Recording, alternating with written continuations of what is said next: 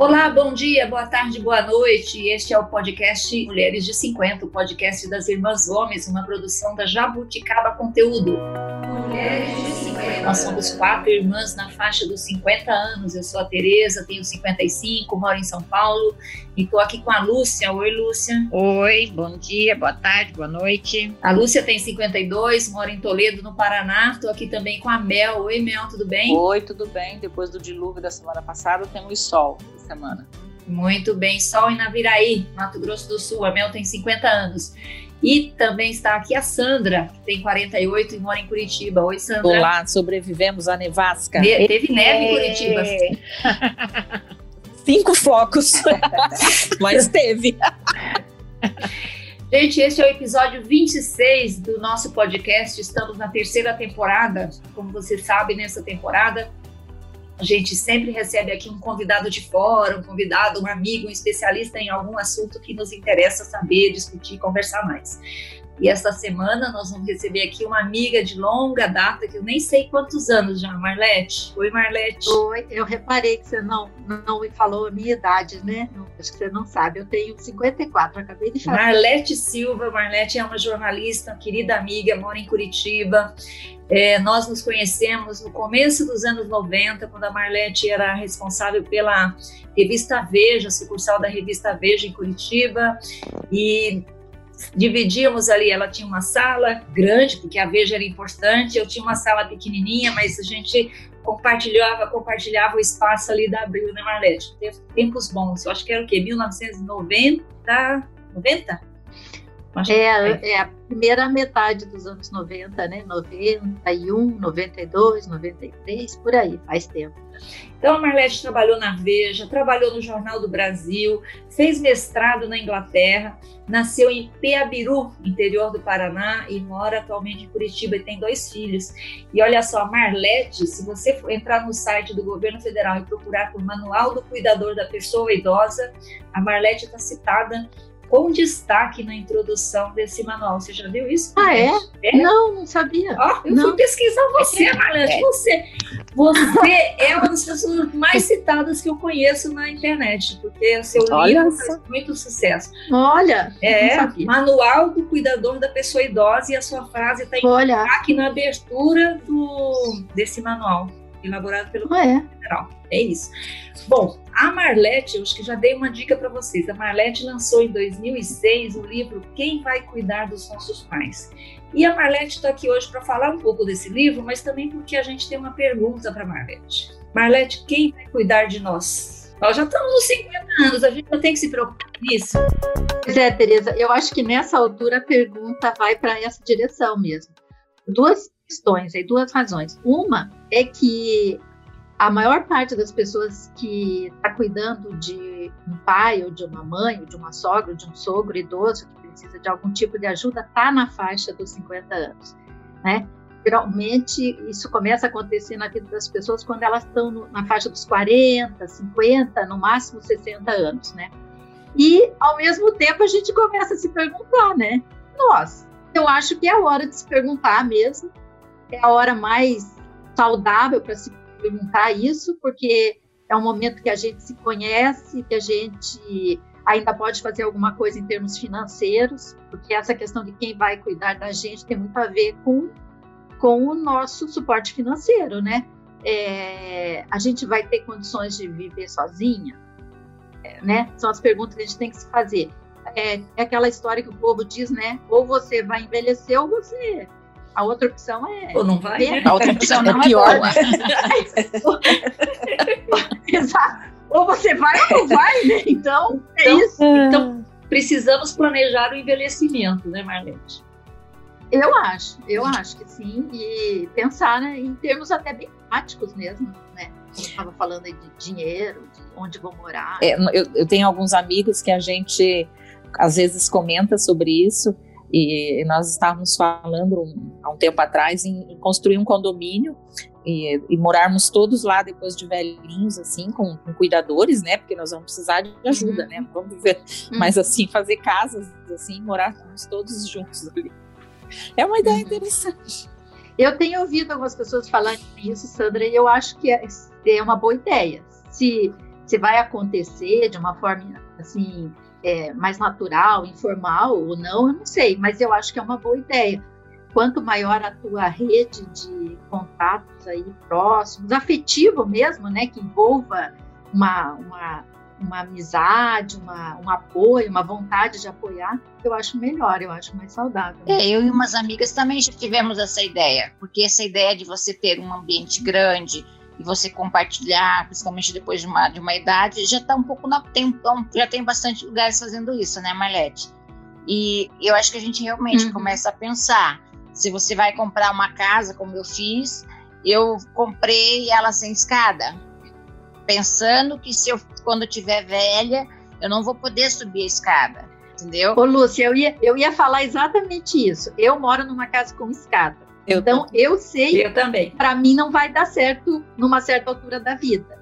E, e, eu já ouvi de outras pessoas que um idoso na família como escada é, um problema. Cai escada. Um problema. Porta de banheiro. É. Não, e não só o cai, mas subir e descer, né? Quem mora em Sobrado, que é o caso da Tereza também, como eu, o tempo todo você tem que ficar subindo e descendo. Você tá em cima, até você lembra que a tesoura que você quer tá lá embaixo. Ou eu vou ter que construir um puxadinho ali embaixo, né? Que é uma alternativa. Só um quartinho para você, né? É. É. é. é. Então, então, quando eu fui tomar essa decisão de comprar, eu vi vários sobrados que são de escada, a maior parte eram sobrados, porque uhum. tem questão de terreno, tudo isso. E o que me fixou e me fez decidir foi pensar: não, se eu tiver aqui com 70, 80 anos, eu vou conseguir me movimentar aqui. Mas foi o que me fez decidir pela é. compra de uma casa é, planta baixa. Que é uma decisão é. pensando no futuro, planejando, planejando pensando, a velhice, né? Pensando nisso. Uhum. É, eu já tomei outras decisões. Já tomei decisão, por exemplo, de deixar alguma coisa que eu ganhava mais para uma coisa que eu ganho menos mas em função de ter uma aposentadoria, uma estabilidade quando não puder mais trabalhar. Porque a gente também, a gente fala assim, quem é que vai cuidar da gente? Mas claro que se a gente tiver saúde, né? A gente espera que tenha saúde. A gente espera que ninguém precise cuidar da gente, né? É, exatamente. Que a gente possa ser independente. É. Mas se não der. Né? Essa ideia do cuidar é para casos excepcionais. Só que quando a idade avança muito, e hoje em dia você tem muitas pessoas vivendo mais de 85, as chances que você precise de algum tipo de ajuda é, é. são grandes. Agora, na época da pandemia, por exemplo, sou idosa, tenho dificuldade, ou não tenha dificuldade, né? Porque agora em uhum, não, é pra, não é para o idoso sair de casa, né? Então, Sim. alguém tem que estar tá fazendo as compras para ele, né? Esse é um caso, um exemplo bem prático, assim, né? Marlete, Apesar que, conta é, pra gente como é, que, como é que surgiu a ideia do livro e ele é de 2006, já tem aí o que, 14 anos, né?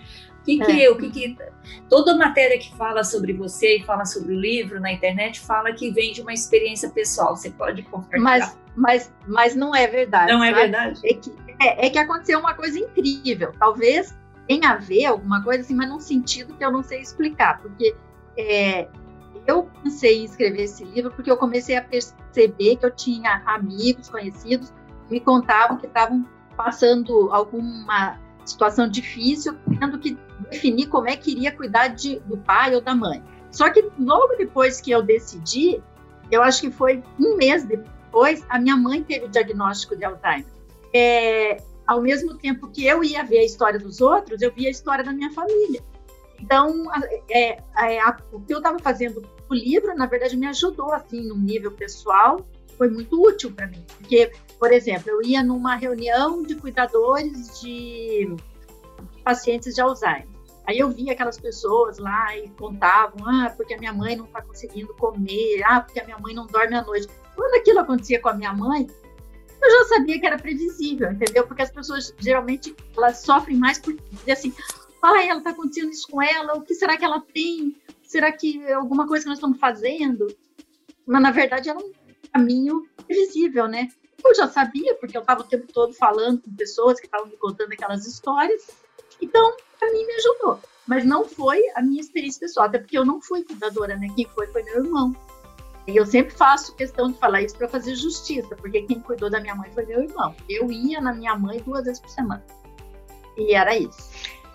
que é uma. Eu vejo muito a questão do cuidador, que eu vejo Dá um muito paciente que, que são cuidadores, assim, e, e eu vejo que é, quanto que é sacrificante você, é, quanto é o sacrifício de alguém que é cuidador. Porque muitas vezes eu vejo assim, a paciente fala, né, é, né, cuidou a vida da mãe na, na, na velhice, muitas vezes elas não, não são casadas ou abrem mão da vida pessoal completa, porque às vezes a, a pessoa cria uma dependência física e emocional muito grande do cuidador. Eu vejo que o cuidador ele tem assim bastante depressão Uhum. Isso por mesmo. não por abrir mão, né? E, e também parece que o cuidador ele vai penetrando na doença, parece que a doença vai, vai até ficando com ele, vai definhando, Uhum. fica uma tristeza só, Uhum. né? Aí vem assim um vazio muito grande, Uhum. né? Então, realmente a função de cuidador assim é um sacrifício, né? Claro que a gente fala é um sacrifício pode ser bom, porque você está cuidando de alguém que você gosta, na maior parte das vezes, mas é, uma, é, um, é, um, é um, um, um serviço, uma, uma prestação que a família muitas vezes deveria dividir, Uhum. né? Que, nem claro que todo mundo pode, mas assim, dividir com essa pessoa, fala assim, normalmente eu escuto os cuidadores falarem assim, ah, mas só eu cuido, é... É, é, só eu sei cuidar, a minha mãe ou meu pai só quer ficar comigo, né? Ou, ou às vezes, mesmo assim, as pessoas, claro que é, às vezes abrem mão de, de questão financeira, ó, você vai cuidar do meu pai e da minha mãe, e quando eles falecerem, a casa é sua, né? Pra, pelo, Porque- pelo, pelo sacrifício que a pessoa está fazendo, né, Marlete? É uma coisa que a Marlete fala no livro, né? Porque tem gente que se propõe a essa função, né, digamos, de cuidador dentro da família, e tem gente que paga para não, não fazer, né, Marlete? Quer dizer, eu, dou, Uhum. eu dou É, apoio muitas financeiro, mas não quero é. saber como é que funciona. Uhum. É, o difícil é quando todo mundo na família não está disposto a fazer, né? Que às vezes acontece isso mesmo. Mas é, é, geralmente tem uma pessoa que ou ela toma para si, ela aceita no mínimo, ou os outros acham que é ela que deve fazer. Geralmente é a filha, é a filha solteira, né? Ou então a filha que mora perto. Entende? Às vezes É. ela não é solteira, mas ela mora perto. Então todo mundo acha que é natural que seja com ela. Ou então é por exclusão, né? Às vezes a justiça determina também, né, Marlete? Eu já vi alguns casos que ninguém quer cuidar e simplesmente o juiz fala, ó, você vai cuidar e acabou. Chega a esse ponto. Né? É verdade, acontece também bastante isso aí, né? Por isso que eu digo que eu acho que o, é, é, o que se pode fazer é tentar antecipar isso conversando sobre isso, né? Conversando sobre. Assim, a minha irmã mais velha, por exemplo, eu não sei até que ponto isso é verdadeiro, né? Porque às vezes a gente fala as coisas da boca para fora, mas depois de ter visto o que aconteceu com a minha mãe, ter ajudado a cuidar da minha mãe, a minha irmã começou a dizer, ela tem quatro filhos, ela começou a dizer, eu quero deixar bem claro que se eu tiver Alzheimer, eu quero ser colocada numa clínica para pacientes de Alzheimer. Não sei se isso é sincero da parte dela, mas de qualquer forma, quando ela tiver Alzheimer, se ela tiver Alzheimer, Esperamos que não, né? mas, é, mas Ela vai para a clínica. não, é, e se ela tiver, ela não vai mais saber mesmo Não vai saber. sa- aonde É. ela tá. Agora É, é, importante para os filhos dela saberem que Saber. para ela não era, ai, Ela, né? que, ela, que ela quer. Exato.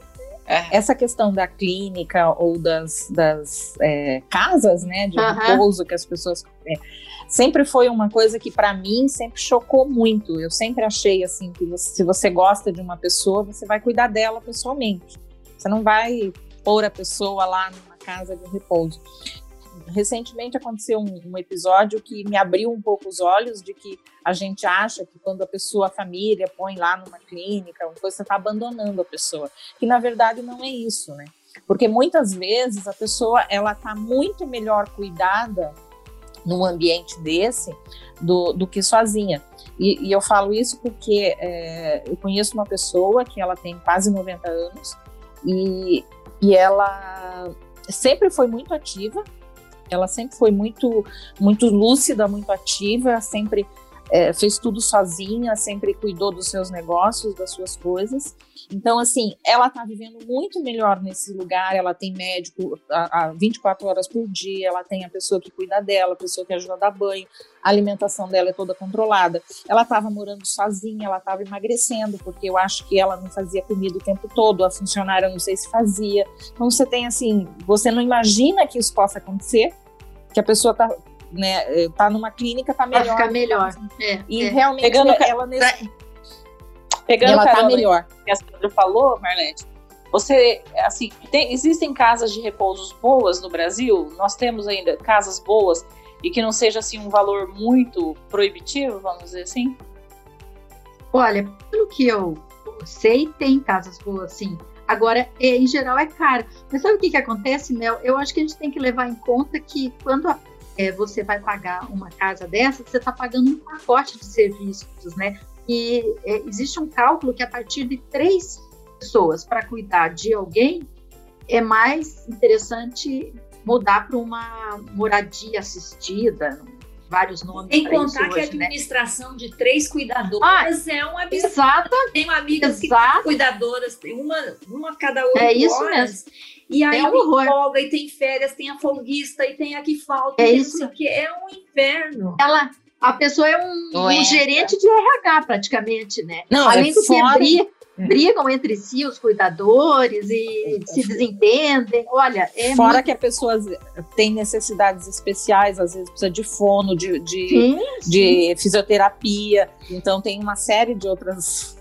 outros profissionais Agora, que as envolvem. atividades. Quem que- tem que se que preocupar ter com lá, isso aqui somos eu e a Sandra, porque a Mel, a Lúcia e a Marlete todas têm filhos. Então, algum cuidado vai ter. Mas, olha, É, filho não é uma garantia, Tereza. é, não, não, é é. garantia, mas Eu tem acho mais que a- chance, né?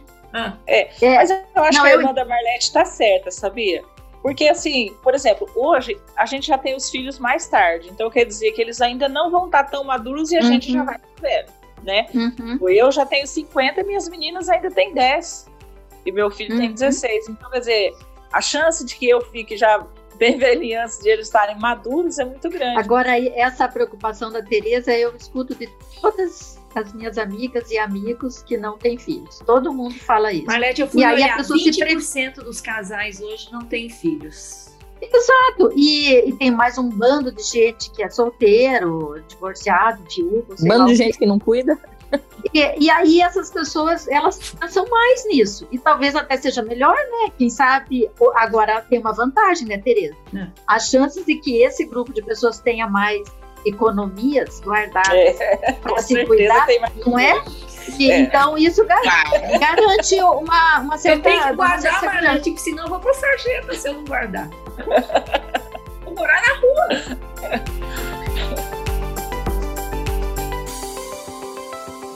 E se a gente pensar que a população está envelhecendo, né, muito, não só no Brasil, no mundo, esses lugares que são clínicas ou casas de repouso, eles vão encarecer muito, porque a demanda vai ser muito maior quando a gente Sim. precisar. Então tem que guardar mais dinheiro Sim. ainda. É, E pensar é que daqui a 20 anos, olha só, estimativas, em, dois, em 2060, um de cada quatro brasileiros vai ter mais de 65 anos. Quer dizer, a demanda por esses lugares vai ser muito grande e a gente vai gastar mais ainda. Vamos reservar já, Tereza. É, uma coisa que aqui, aqui na Europa Fazer a tem nossa- muito são os cursos de cuidador de idoso, né? Uhum. Que é um curso como técnico Mas de enfermagem, então, não é um enfermeiro Mas, que, Lúcia, que cuida. É, então, Ah, ah, é, quando a Tereza falou ali do de como essas casas vão ficar caras, né? Eu estava pensando no cuidador de idoso. Já não é barato, mas não é que assim, não é que é porque seja é, super valorizado. Eles não, eles individualmente não ganham muito bem. Mas é que cuidador de idoso geralmente, imagina você contratar uma pessoa para trabalhar no mínimo oito horas por dia.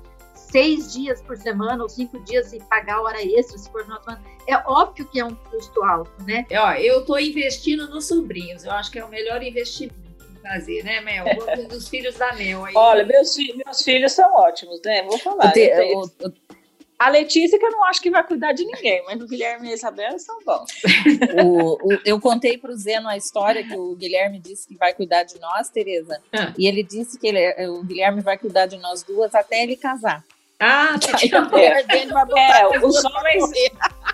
Então, eu falei assim. Eu não conto muito com isso, não. Falei, porque a hora que a pessoa tem a vida dela, é. tem a família, tem esposa, tem, filho, tem é. filhos. É outra coisa. A gente não pode. É, mas é, e também, mas a gente não quer. É assim, o que eu tenho expectativa com os meus filhos é que a gente possa talvez morar próximos, né? E ter uma convivência aí de fim de semana, talvez, porque realmente né, eles vão para a vida deles, né? Você não vai querer que eles fiquem presos Se Deus a você. quiser, né, Mel? Eu tenho muita Deus preocupação quiser. com isso. Eu quero que eles vão. Eu me preocupo é, muito é que fica Mas, ó, por exemplo, eu, eu no meu caso, se eu tiver Alzheimer, né? Se eu tiver Alzheimer, eu vou precisar que alguém tome decisões por mim.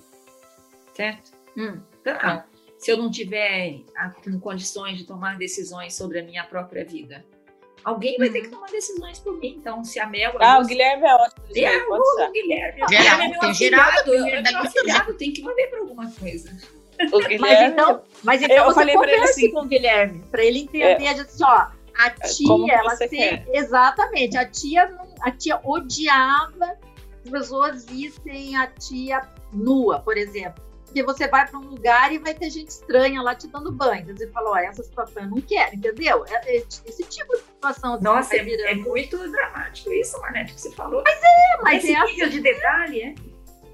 Ah, não sei, eu tô, não, eu tô dando esse exemplo porque é, é, é uma, essa questão do, do, do, pudor, né? Isso pesa muito quando Verdade. avança. Olha, não precisa nem ter Alzheimer, pode, mesmo assim, a pessoa, sei lá, quebrou um osso. Sim. A pessoa não. Passou por uma cirurgia, pode... né? Mas você sabe que é uma.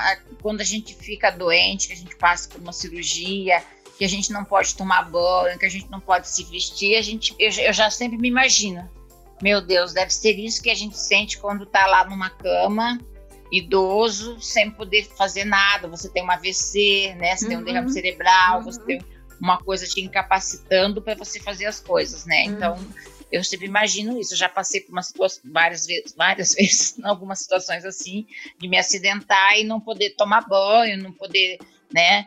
E as outras pessoas terem que fazer por mim. Então é bem complicado. Então, antes de continuar, eu quero mandar um beijo para minha amiga Regina, que mora lá em Lisboa, Portugal, que é beijo, Regina. Oi, Regina. Beijo, Regina. Regina, beijão. Lisboa. Bom, o filme que marcou a nossa vida e que a gente escolheu para hoje tem a ver com esse assunto que a gente está falando. O filme é Diário de uma Paixão, um filme de 2004. Ele é um romance que se passa num, numa clínica de, de, de, idosos. A personagem principal sofre de demência ou Alzheimer, não está muito claro para mim qual é o problema que ela tem, mas é um filme, uma história de amor, né? É, quem que lembra dele aí, que quer contar? Daqui a 30 anos, 40 anos, o que você vê? Se é com aquele homem, então vá. Eu lembro, é muito lindo conta. É assim, ele é o esposo, né? E ele vai lá e assim vai conta a história do, do passado deles, assim como é que eles eram é. quando eles eram jovens. Ele reconta é, para é. ela a história da vida deles na mesmo clínica. Ela é, na clínica. Mesmo ela não Aí é assim, é como se ele tivesse é, mas ele vai contando a história deles, como tentando é, contando a história deles no filme. No começo você não imagina, né? E no final, é, não vou contar o final, né? Mas em resumo, é ele contando a história deles, o amor deles, como é que eles eram, né? É muito bonito o filme, eu acho lindo. eu filme. acho lindo. A atriz. A, a atriz é Hã? a Gina Rowlands, que é a mãe do diretor Nick Cassavetes. É, isso eu não sabia que ela era. Mas é muito E bonito. quando eles são jovens, é, eles Ryan ela é de família rica, né? E ele é pobre e a família pobre. dela não aceita. Uhum. É uma história de amor e esse amor e ele vai guerra até quando ela está, é, sei lá, com que idade, sem lembrar de nada. Todo dia ele lê um pedaço desse diário para ela e esse diário conta a história de amor da vida dele. Você lembra, Mel? Todo, ela está numa clínica, Sim. né? Tá. É, os tá dois estão ele vai lá dois todos, os dois estão Os dois estão Ele eu não sei se ele está na clínica e ele vai eu lá acho também. Que ele não tá. Ele tá na clínica. Não, ele tá, ele tá na clínica também. Eles estão na mesma clínica, é. só que ela não lembra que ele é o marido dela, né? Assim. Ela, ela, ela tem, tem é. um episódio no filme que ela lembra por alguns segundos, né? É. Inclusive ela recebe Isso, a visita dos filhos, ela não deles. lembra, ela, ela é, é ela recebe visita dos filhos e netos, é como se ela não conhecesse. Ele apresenta como se fossem os parentes dele, ela não lembra que são filhos dela. Hum. São os filhos deles, né? Você caso. não viu, né, Marlene? Não vi esse filme. Não, não vi. Ah, é muito é, fiquei bem Vamos contar, então já estamos contando, mas resumo é isso, viu, Marlene? Ah. é, daí eles, aí ele vai contando essa história, Marlete, que é o amor muito lindo dos dois. É, eles jovens é o Ryan Gosling e a Rachel McAdams. Eu não sei se eu pronunciei certo, porque meu inglês é meio enrolado. E é assim, daí é, é muito lindo ele é, contando essa história deles, né? E a, você vê o carinho que ele ainda tem ali, né, depois de tantos anos ali, cuidando dela bem próximo, apesar de ela nem lembrar quem ele é. Né, o você já deve, Você já deve ter ouvido aquela frase que sempre falam, né? Sobre isso, quando uma pessoa cuida de outra que nem lembra é, quem é, é, a resposta é, né? Ela ou ele não lembra mais de mim, mas eu sei quem ele é, eu, é. eu, ou quem ela é. Eu lembro a história que eu tenho com essa pessoa. Esse tipo de situação, eu acho que é sempre isso, né? Eu já vi casais que fazem isso e que é isso, é. Ela não lembra mais de mim, mas eu sei quem ela é, né? E a nossa história continua existindo, né? Exato, exato. É. E sou fiel a tudo aquilo que já aconteceu entre nós. Né? É isso acho que é isso. Eu acho que esse filme é sobre isso mesmo, Marlete. É, é sobre ele nunca desistir dela, porque ela é o amor da vida dele e ele tá com ela todos os dias, embora ela não se lembre. O filme é exatamente uhum. sobre isso. Acho que você descreveu perfeitamente, não é, Mel? Sim, é. bem isso mesmo. E vale a pena assistir. É um filme. É, histórias de amor são lindas, né? É, é o, o, é o Geraldo, meu marido, chama de chick flick, né? Que são os filmes pra, de mulherzinha, mas é muito legal. é um filme muito bacana, gostoso de ver. Bom, vamos para as dicas maduras da semana. Dicas maduras da semana. Mel. Vai lá, Mel. É. Mel. Hoje Mel sempre tem. sempre filmes, né? Porque eu fico só assistindo filmes na quarentena. Então, hoje o, filme que eu trago é Extraordinário, com a Julia Ro Roberts e o, o, Owen Wilson. Meu nome é Og Pullman. Semana que vem eu começo o quinto ano. E como eu nunca estudei numa escola de verdade, eu tô totalmente apavorado. Que é a história de uma criança especial, né, que nasceu com uma deformidade e, e já fez 27 cirurgias. E até os 10 anos de idade, ele, a mãe dele educou ele em casa, né, ensinou ele em casa, e aos 10 anos ela resolve colocá-lo na escola. E o filme mostra essa experiência, de, de, como a aceitação dele na escola, né, ou a mudança que isso traz à família, na vida da mãe dele, que é uma cuidadora, né, uma cuidadora de um filho. Então ela havia parado toda a vida dela para cuidar desse filho e é bem bonito. Vale a pena assistir. Eu acho que vale a pena se colocar no lugar dessa mãe, dessa criança, para as pessoas é, entenderem um pouquinho da situação das crianças especiais. Uhum. Sandra, você tem dica? Tem uma dica. Opa! É, a minha dica essa semana é para quem está em casa de quarentena, sei lá, cinco meses. A quarentena já deve ter é uma centena. centena. É, quem já está mais, mais de cinco meses de quarentena, como eu, é, que tem tempo sobrando, que não é o meu caso, mas para quem tem tempo sobrando e, e, e quiser assim organizar suas fotos de viagem, a minha dica é você fazer fotolivro com as suas fotos de viagem que você organiza bem, você pode deixar na sala para você ver de vez em quando, ou às vezes quando você puder receber visita de novo, você pode mostrar eventualmente se a visita quiser ver, né? Porque às vezes a pessoa não quer ver, mas geralmente todo mundo gosta de ver. Então você e você a, a, organiza suas fotos. Qual é a diferença do fotolivro para o álbum? É, o fotolivro é tecnologia. Você, você, você manda é o que é? Tecnologia. Tecnologia. Não, é que o álbum você manda imprimir as fotos. Você tem lá, você pega um, um arquivo, você manda lá no, no, lugar que imprime, que agora me hum. fugiu o nome, você imprime lá 100 fotos, aí você pega um álbum e você cola ou você, você, tá. você coloca organiza no álbum. Esse fotolivro você faz no computador você, e aí você imprime como se fosse um livro. Marlete, você tem dica para nós? Eu nem vou perguntar para a Lúcia, porque a Lúcia nunca tem. Então, eu pensei em dois filmes que não são novos, mas que têm a ver com o nosso assunto, né? Um que vocês devem ter visto, que é O Filho da Noiva. Ah, Vocês lembram desse? lindo! Daquele filme argentino. Muito bom. É, eu acho que tem quase 20 anos esse filme. É com o Ricardo Darim Uhum. e com a Norma Leandro. Ela é, uma, é a mãe do Ricardo Darim, que, que é, tá com senilidade e é levada para morar num, numa casa né, de repouso. E o marido visita constantemente, o filho também, e o marido pede, como ela não lembra dele mesmo, ela, ele trata, ela passa a tratá-lo como se fosse um pretendente, de tanto que ele vai lá, né? E aí eles combinam que vão casar, porque eles nunca tinham se casado.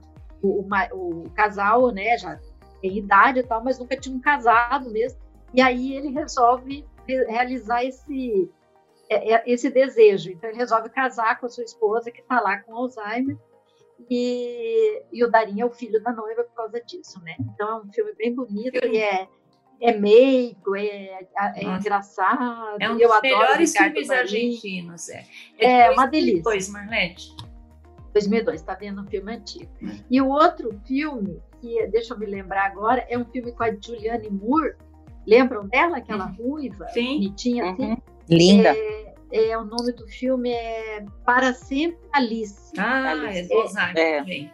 É, é. E esse, esse é sobre Alzheimer mesmo, né? Ela é uma pessoa que, faz o personagem dela tem Alzheimer é, com pouca idade, assim, com 60 anos no máximo. É talvez 50 e pouco, ela é genético dela, né? É, é. Acontece mesmo, né? E, mas o que, que eu acho interessante nesse filme é que nesse filme você vê a situação da pessoa que da, que- da, da situação dentro da família. Ela tem duas filhas, uma, se eu não me engano, morava em outra cidade, ou ela estava casando. Por algum motivo ela achava que era totalmente inviável ela dar algum tipo de cuidado à mãe, dar algum tipo de apoio.